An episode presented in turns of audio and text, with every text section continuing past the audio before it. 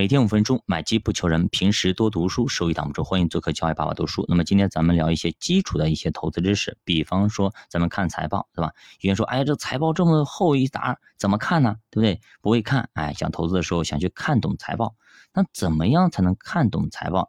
怎么样准确的评估企业的价值呢？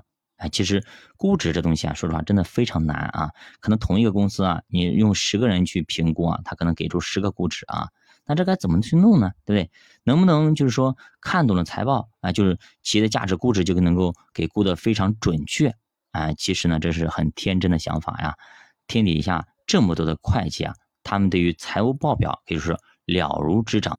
但是呢，你看看有几个会计啊，有几个财务，他们投资投的很厉害的，没有吧？所以说你会了看财报，其实对于估值来说只是一个辅助。哎，所以财务分析其实并没有那么重要，它只是咱们的一个辅助工具。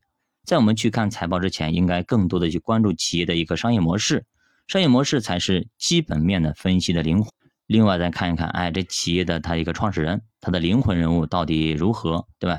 很多时候，其实我们做那个呃企业创投的时候啊，很多时候你要看这个人，我们投企业就投人，这人行，哎，基本上企业就没事。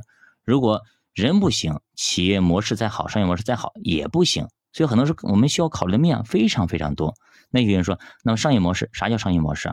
那么咱们通俗一点讲啊，商业模式嗯很简单，就是第一个它是干啥的？哎，它到底是靠什么赚钱的？第二个，他为啥干这个事儿？只有他能干吗？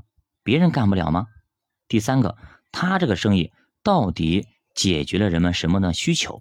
这种需求是否长期存在？哎，如果这个三个问题非常重要啊，非常重要。如果啊这三个问题你都回答不出来，那么就不用看财报了啊，不用看财报了，看了也别别看，看了也别看。比方说我们以前以腾讯为例啊，它是做这个社交网站的，对吧？靠的是游戏和金融科技服务来赚钱，在连接人跟人的过程中啊，会产生大量的可开发的利润方式。比如流量里边都可以传来很多东西，对吧？广告等等等等，它具有先发优势，那么这也成了它最大的护城河。比方说曾经，对吧？那个什么米聊啦，曾经阿里巴巴也也搞搞什么社交了吧？用支付宝里边去社交都没成功，是吧？因为太强大了，这个护城河，大家都在用微信，先入为主啊，体量太强大。你想看，你在用微信，别人用用那么什么什么米聊等等这些东西给你聊天，怎么聊啊？让你下一个 APP，你愿意下吗？对吧？用一个微信就可以好了吗？还让我下这个 APP？那么支付宝让我下个 APP，那么小米让我下一个，那么其他平台让我下一个，那么下一堆 APP，烦不烦呀？那为什么呢？因为你下了没用啊，得你身边所有的人都下这个 APP 才可以。这用户集体迁移成本非常非常大啊，他的这个生意永远都不过时。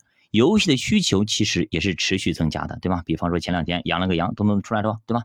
你比方说它的那么吃鸡啦，对不对？王者荣耀等等这些东西出来之后，你看看需求非常大，持续增加，金融科技服务也成了它的第二个增长曲线。所以说我们财报啊，就大致的了解一下，就看一些东西就可以了，数字看几个就可以了。整体我们要看一下它的一个整体的商业模式怎样，哎，整体的运营如何啊？它前景如何啊？至于说财报这东西。只是我们的一个辅助而已。那么财报里面，说实话啊，那么只要看了一点点就可以了。那巴菲特他说啊，他小学知识其实你就可以看懂财报了啊。财务表怎么看呢？总共三章啊，我们只要看三章就可以了。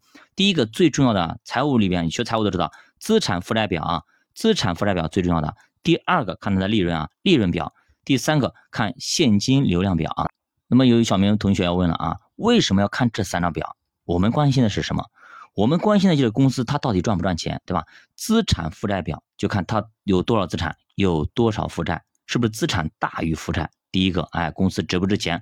第二个，那么利润表，这个公司它赚不赚钱，有没有利润？利润有多大？利润率多少？啊，利润表。第三个，现金流量表，它账上有多少的现金流？因为你要。扩张要干嘛呢？肯定有现金流，不然的话，如果是你做的再大，利润再好，没有现金流，不好意思，有可能银行一抽贷，你直接就废了。比方说恒大，对吧？很大的体量，但是呢，现金流绷得太紧了，一旦对吧断了就废了。比方说房地产一样，为什么那么多暴雷的，那么多烂尾的，就是因为没有现金流。所以说我们关心的只有三点，这三点如果都非常好，没问题，OK。那么如果如果说里边有一个不好或者两个不好，那么我们可能要掂量掂量。看看到底哪里出了问题，值不值得我们去投资。那么好的，我们今天先聊到这里啊，我们下节继续接着聊。九八读书陪你一起慢慢变富，欢迎大家点赞、收藏、关注、转发、留言，再见。